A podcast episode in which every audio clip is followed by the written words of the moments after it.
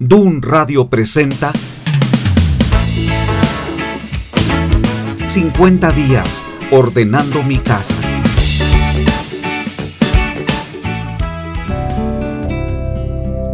¿Qué tal? Soy Constantino Varas de Valdés.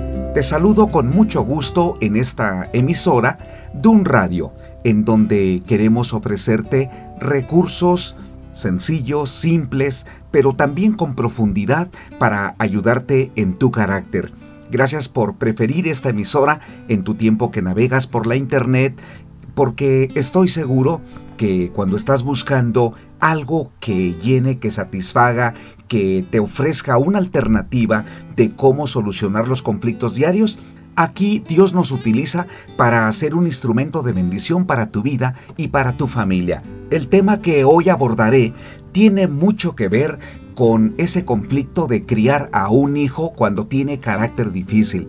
Qué difícil, porque nos desesperamos, nos llenamos de inquietud, de miedo, pero también de desesperación. Por eso quiero ofrecerte algunos tips o herramientas sencillas para que en tu trato con ese niño o esa niña sepas qué hacer. No entres en un estado de desesperación que pierdas el control y entonces actúes con ira, con enojo, con impaciencia, con amenaza y sobre todo con indiferencia que muchas veces lo que hace es alejarte de tus hijos y pierdes la oportunidad de ayudarlos. Comenzamos. Este tema representa para mí un gran reto, cómo criar a un hijo con carácter difícil. Porque lo primero que tengo que hacer es definir de qué se trata. Cuando hablamos de un hijo con carácter difícil, siempre va a tener una implicación de un trasfondo, algo está sucediendo con el niño o con la niña. En cierta ocasión, ciertos padres hablaron conmigo para comentarme que por favor atendiera a su niño de aproximadamente 8 años porque él les había hablado que quería morir e inclusive había intentado suicidarse. Ellos estaban tan alarmados porque era su hijo el más pequeño, sus hermanos mayores ya estaban en prepa o en universidad y como era de esperarse, entraron en un pánico terrible ya que los dos trabajaban y pasaban poco tiempo en casa, entonces también comenzaron con cierta culpa porque no sabían exactamente qué estaba pasando con su hijo qué influencia había alrededor de él o por qué él había deseado ya no vivir. Les pedí a ellos que me dieran la oportunidad de hablar a solas con el pequeño, allí en la sala de su casa. Entonces traté de averiguar qué estaba sucediendo en su entorno, así que le hice preguntas muy simples para conocerlo, para saber cuál era su afición a algún deporte, a un hobby, cuánto tiempo pasaba en internet, si tenía amigos en la escuela. Fui poco a poco descubriendo qué estaba pasando en el interior de este pequeño como para querer suicidarse. Él me comentó que se sentía presionado por sus papás, que constantemente lo comparaban con sus hermanos mayores, porque ellos, cuando estuvieron en la primaria, siempre llegaron a casa con buenas notas, buenas calificaciones e, e inclusive eh, allí algunos de los reconocimientos o diplomas estaban en la pared.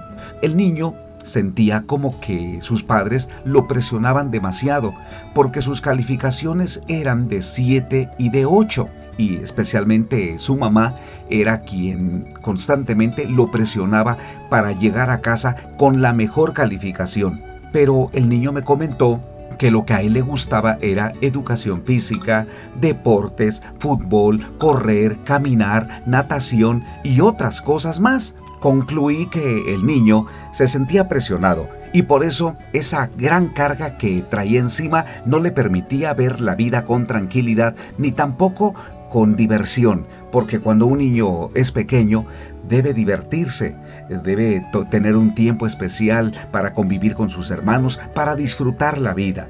Así que enseguida le pedí a los papás que regresaran a la sala. Allí les expliqué lo que el niño me había dicho y le dije a él, dile a tus papás qué es lo que más te angustia o lo que más te causa temor. Él los miró a los ojos con cierto miedo, pero se atrevió y les dijo, Mamá, tú me presionas para traer buenas calificaciones.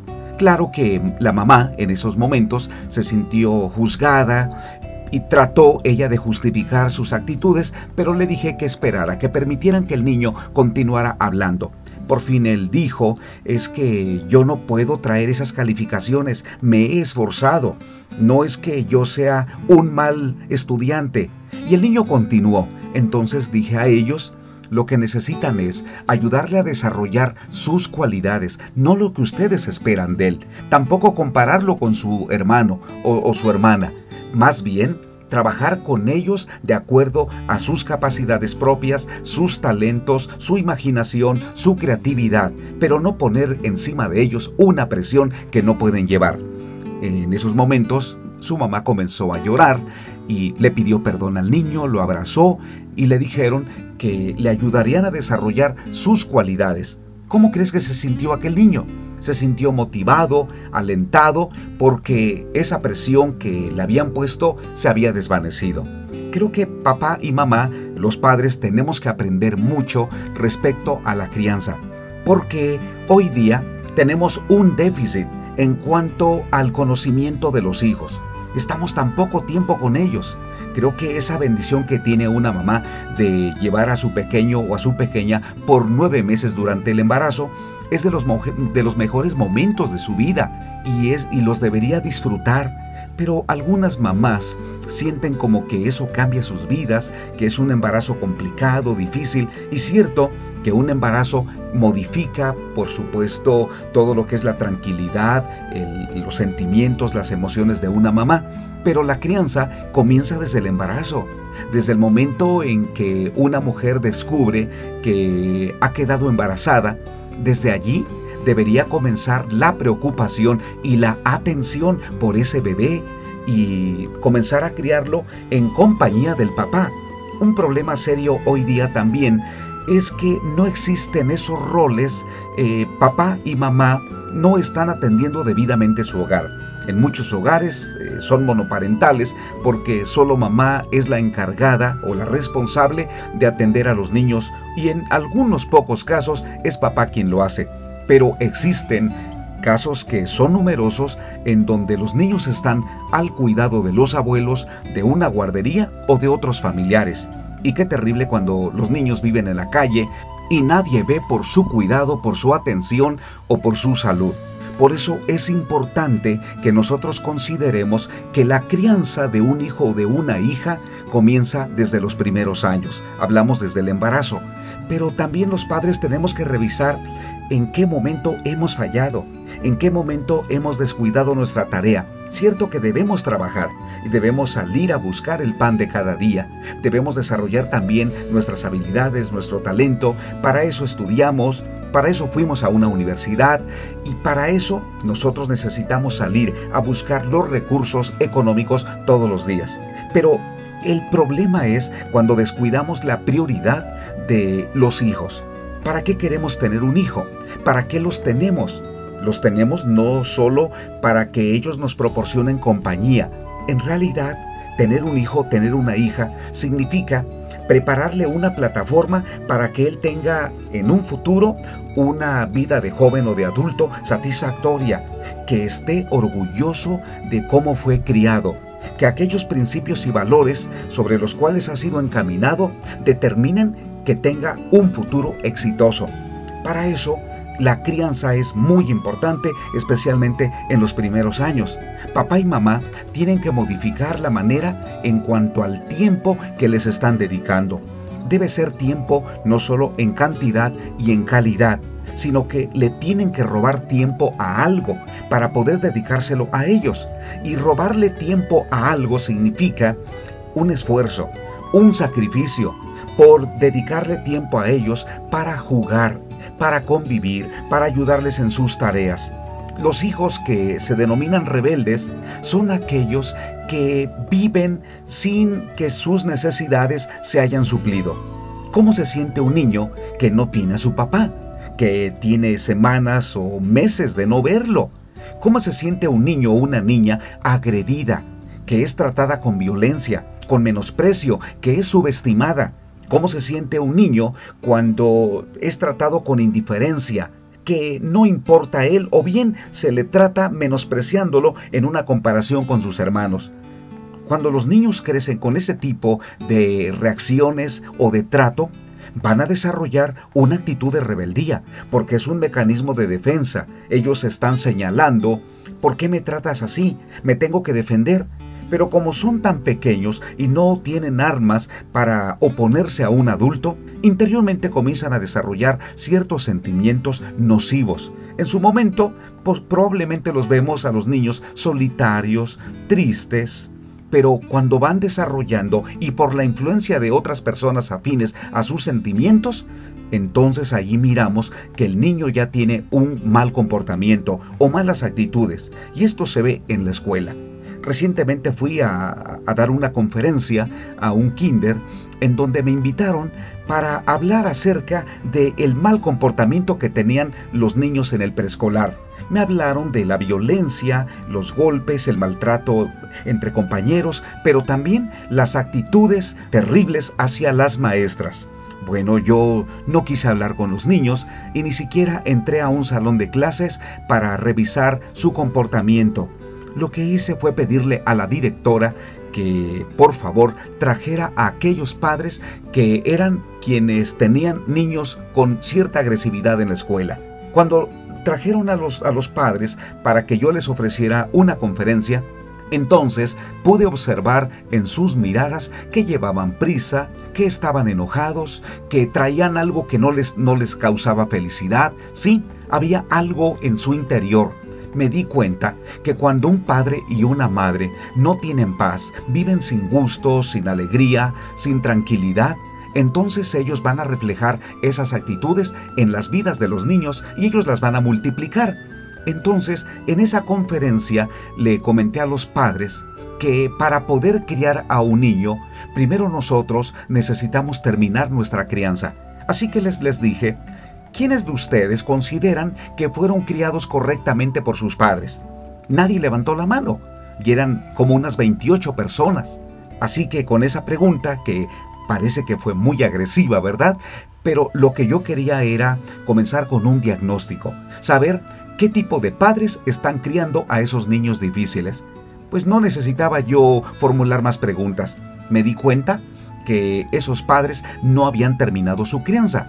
Una mamá levantó la mano y dijo, eh, maestro, yo me embaracé cuando tenía 16 años de edad, me salí de mi casa, comencé a criar a mi niña yo sola. ¿Te das cuenta? No tuvo la oportunidad de terminar la crianza por parte de sus padres. No, no supe si había sido por maltrato, por violencia que había huido. Pero ahora tenía, tiene una responsabilidad en las manos que es una pequeñita que se encuentra en preescolar.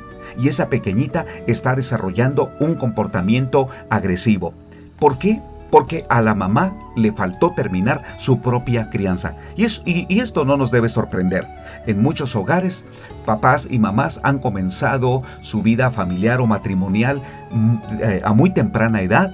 Se casan a los 15 o 16 años y aún aquellos que se casan a los 20 o 22 años, no sabemos si esa crianza por parte de sus padres fue exitosa o fue satisfactoria.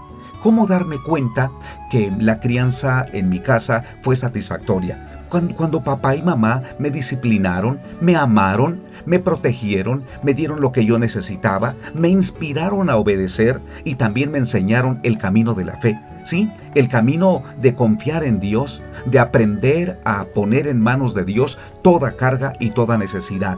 Pero en muchos casos tenemos historias difíciles muchos de nosotros tenemos historias que contar en donde hablaríamos que nuestros padres no estuvieron en casa y tal vez alguien ah, puede hablar de historias todavía más difíciles como un abandono, una agresividad sexual o tal vez algo en donde nunca lo compartió. Siempre guardó o en silencio se quedó con ese sentimiento, con, con esa emoción cuando por fin llegó a la adolescencia o a una vida joven, allí entonces comenzó la rebeldía, pero la rebeldía como una reacción, como una forma de señalar y de gritar, me hicieron daño, estoy enojado, estoy muy molesto. ¿Cómo criar a un hijo en esas condiciones? Papá y mamá se tienen que acercar a ellos. aquí no hay atajos. No se puede ayudar a un niño difícil o a una niña con carácter difícil si no existe una disposición para sentarse a su lado. Y este es el trabajo de un terapeuta. Nosotros nos acercamos a los niños y hacemos preguntas, tal vez les presentamos una hoja, un bolígrafo, para que ellos dibujen algo en lo cual nosotros descubramos ciertas actitudes o, bien algo de su historial. Pero lo más importante es el contacto visual, hablar con ellos, el hacer preguntas. Pero saben que a todo terapeuta le va a costar mucho poder entender el corazón de un niño pero a papá y a mamá no, porque son suyos, ellos los han criado, los conocen desde el embarazo. Por eso un niño con carácter difícil también podría tener ese tipo de reacciones, no solo porque ha tenido una crianza difícil. Papá y mamá lo han tratado de tal manera que desarrollaron en él eh, reacciones o actitudes oscas, actitudes de violencia. Pensemos en aquellos niños con carácter difícil o niñas con carácter difícil que han tenido una influencia negativa por parte de familiares o de amigos. Allí estaríamos hablando de los niños en edad escolar. Porque podríamos tener nosotros buenos niños y buenas niñas, pero cuando entran al preescolar o a la primaria, notamos que comienzan a decir malas palabras, tienen malas actitudes, eh, un comportamiento que consideramos extraño, porque entonces le preguntamos quién te lo enseñó, porque aquí en casa nosotros no decimos malas palabras, aquí no gritamos, aquí no golpeamos. ¿Dónde aprendiste, aprendiste eso? Allí nos damos cuenta que el niño es vulnerable, que es muy frágil, es muy sensible, es como una esponja para aprender todo lo que sus amigos le están enseñando. Y allá en la escuela existe la presión escolar porque allá, para poder ser parte de un grupo, el niño se da cuenta que necesita ser afín a ese tipo de comportamiento porque si no, ellos le hacen bullying, el bullying escolar, que no es más que señalar algo que no les gusta, que no les parece, lo que consideran los demás niños un defecto, o también la burla. Los niños se burlan y esto para un niño en edad escolar es terrible porque guarda un silencio terrible, se siente atacado y ante todo esto el niño va a reaccionar ya no queriendo ir a la escuela, pero también volviéndose solitario como que guarda algo, algo trae. La crianza para niños con carácter difícil tiene que ser con una actitud de acercamiento. Papá y mamá necesitan preocuparse más por sus hijos, acercarse más a ellos, no hacer un interrogatorio de policía, sentarlos en una silla y entonces cuestionarlos. ¿Por qué eres así? Dime la verdad y ahora quiero que hables conmigo. Necesito tus respuestas. Habla, habla. ¿Cuántas veces papá y mamá en un tono de desesperación asumen esa posición? ¿Pero qué logran? Ningún resultado, porque el niño se queda callado, está intimidado por un adulto. Entonces, aquí lo que necesitamos es acercarnos a los niños a su nivel. Hay que agacharnos, hay que jugar con ellos al nivel del piso, al nivel del pasto, si estamos en un parque, y a partir de allí desarrollar confianza. ¿Sí? Porque es muy interesante, pero hay niños que no confían en sus padres, porque la confianza se gana a través de la relación, a través de la convivencia, a través de el pasar tiempo juntos. Sé que algunos papás y mamás a mí me han dicho, ¿cómo es posible que mi hijo le tenga más confianza a otra persona? ¿Cómo es posible que mi hijo te tenga más confianza a ti? Les digo, porque me he ganado su confianza. ¿Te das cuenta cómo los trato? ¿Te das cuenta que le llamo por su nombre? ¿Has observado que mi trato hacia ellos es siempre estimulante, motivador y, y, de apoyo? Porque también así trato a mis hijos. Procuro que mis hijos también tengan ese trato mío. Entonces les digo a ellos, si comienzas a tratar a tu hijo de tal forma que ellos sientan que son especiales para ti, van a reaccionar dándote confianza. Entonces van a hablar de lo que les importa, de sus temores, de su ansiedad, de sus luchas, si alguien les está dañando, si ahora están en peligro, ellos claro, te lo van a manifestar, porque han propiciado un ambiente de confianza. Y eso es clave. La confianza es vital para poder conocer y entender el corazón de un hijo o de una hija. Y esto se logra a través del tiempo juntos. Es un reto. En nuestro tiempo, ser padre y ser madre, por supuesto que implica un gran esfuerzo y mayor al que teníamos los adultos hace algunos años.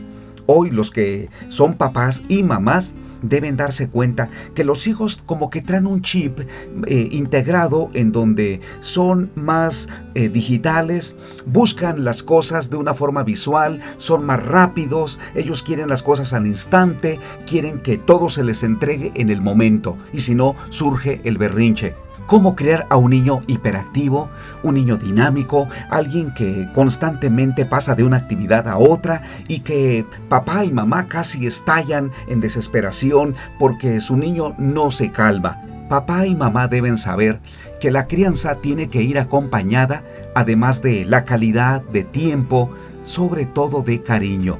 Los niños son receptivos y se dan cuenta cuando los amamos o cuando los rechazamos.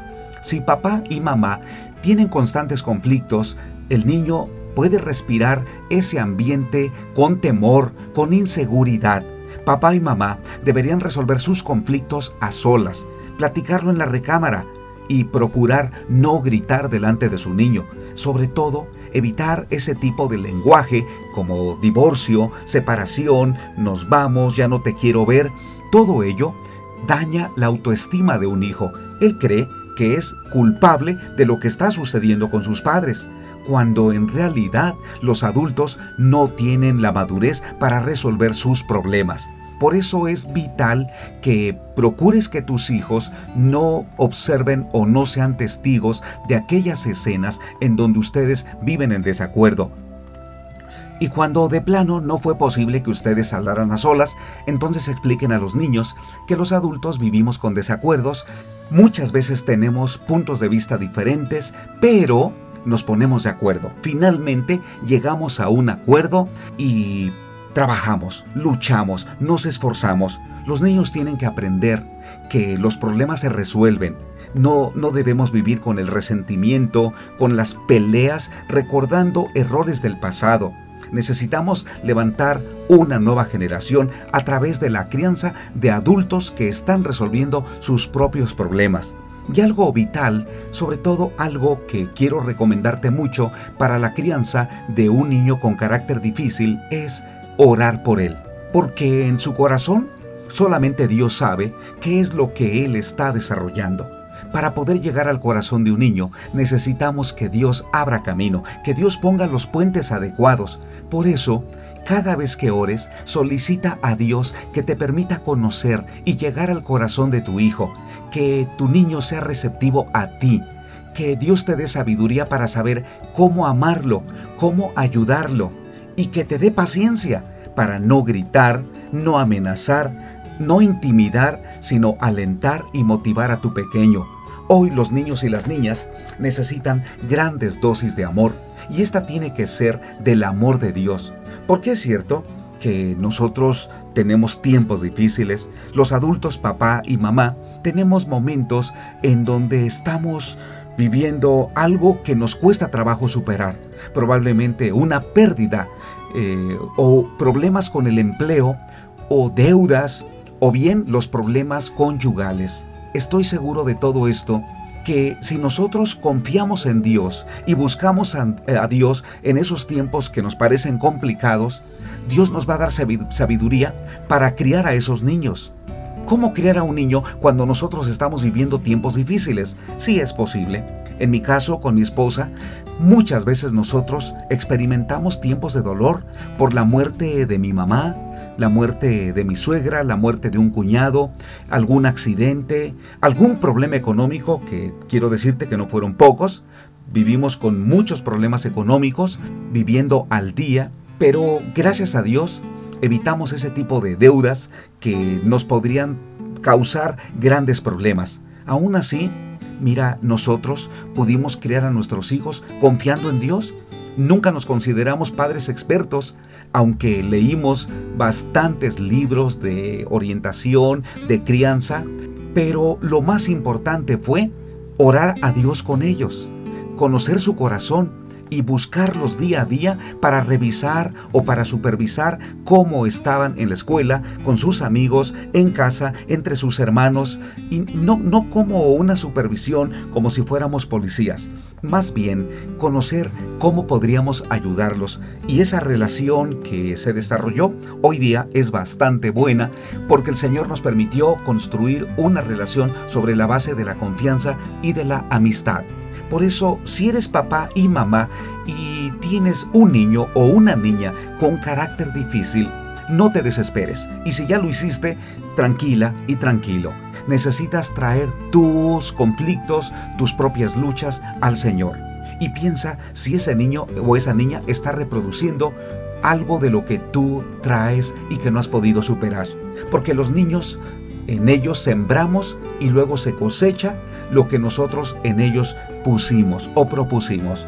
Por eso, como adulto, necesitas encaminarte a resolver tus conflictos. Necesitas buscar a Dios. ¿Sabes algo importante?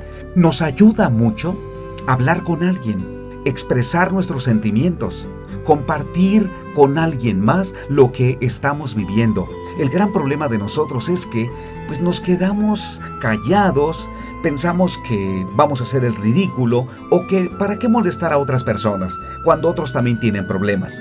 Entonces, ¿qué hacemos? Llevamos nuestra propia carga y con el tiempo ese niño difícil o esa niña difícil se vuelve para ti una carga. Después te vuelves tan impaciente que les gritas, no los toleras, llega el momento entonces en que vives con culpa, diciendo soy un mal padre, soy una, soy una mala madre. En realidad, lo que necesitas es descargar tu corazón para que alguien más te ayude. En la Biblia, el Salmo 55, 22 es un texto que a mí me ha ayudado mucho en la crianza de mis propios hijos y dice, Echa sobre el Señor tu carga, no dejará para siempre caído al justo. Echar la carga sobre el Señor significa venir ante Él con todas mis presiones emocionales y aquello que no he podido superar o manejar y decirle a Dios en oración, aquí estoy.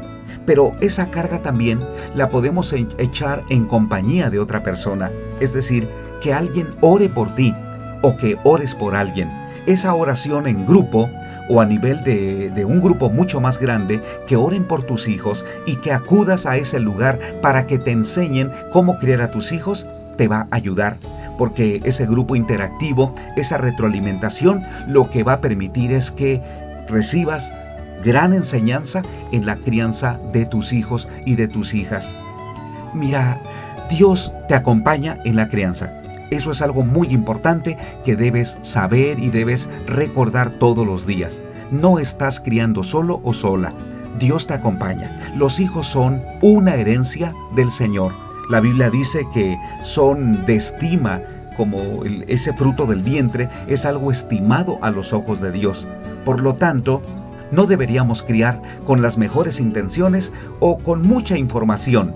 Nosotros debemos criar tomados de la mano de Dios, diciendo, Dios Todopoderoso, me he propuesto ser una buena madre, me he propuesto ser un buen padre, ayúdame, capacítame, enséñame, Dame, dame sabiduría para criar a estos pequeños monstruitos. Algo así, ¿verdad? Con mucho cariño lo digo, porque tus hijos son una bendición igual que los míos. Entonces, ¿qué va a hacer Dios? Te va a dar entendimiento, te va a ayudar a criarlos, te vas a sorprender cómo Dios te va a proporcionar lo que hace falta, lo que te hace falta en este momento. Entonces, no dudes más si te has desesperado y has querido tirar la toalla porque nadie te ayuda y estás criando eh, solo o sola, clama a Dios y también busca un grupo de apoyo. Busca un grupo de apoyo espiritual, alguien que también tenga esa afinidad porque también tiene niños y te ayude. Y Dios nos levanta y Dios nos ayuda. ¿Qué te parece? Espero haber proporcionado algunas herramientas con este tema y con gusto yo puedo apoyarte eh, de forma personal. Puedes buscarme en Facebook como Constantino Varas de Valdés y allí estaré también escribiendo y proporcionando algunos mensajes. Espero que me escuches en una próxima emisión. Gracias por preferir este programa y también esta emisora. Sigue escuchando. Estamos para servirte. Soy Constantino Paras de Valdés. Que tengas un gran día.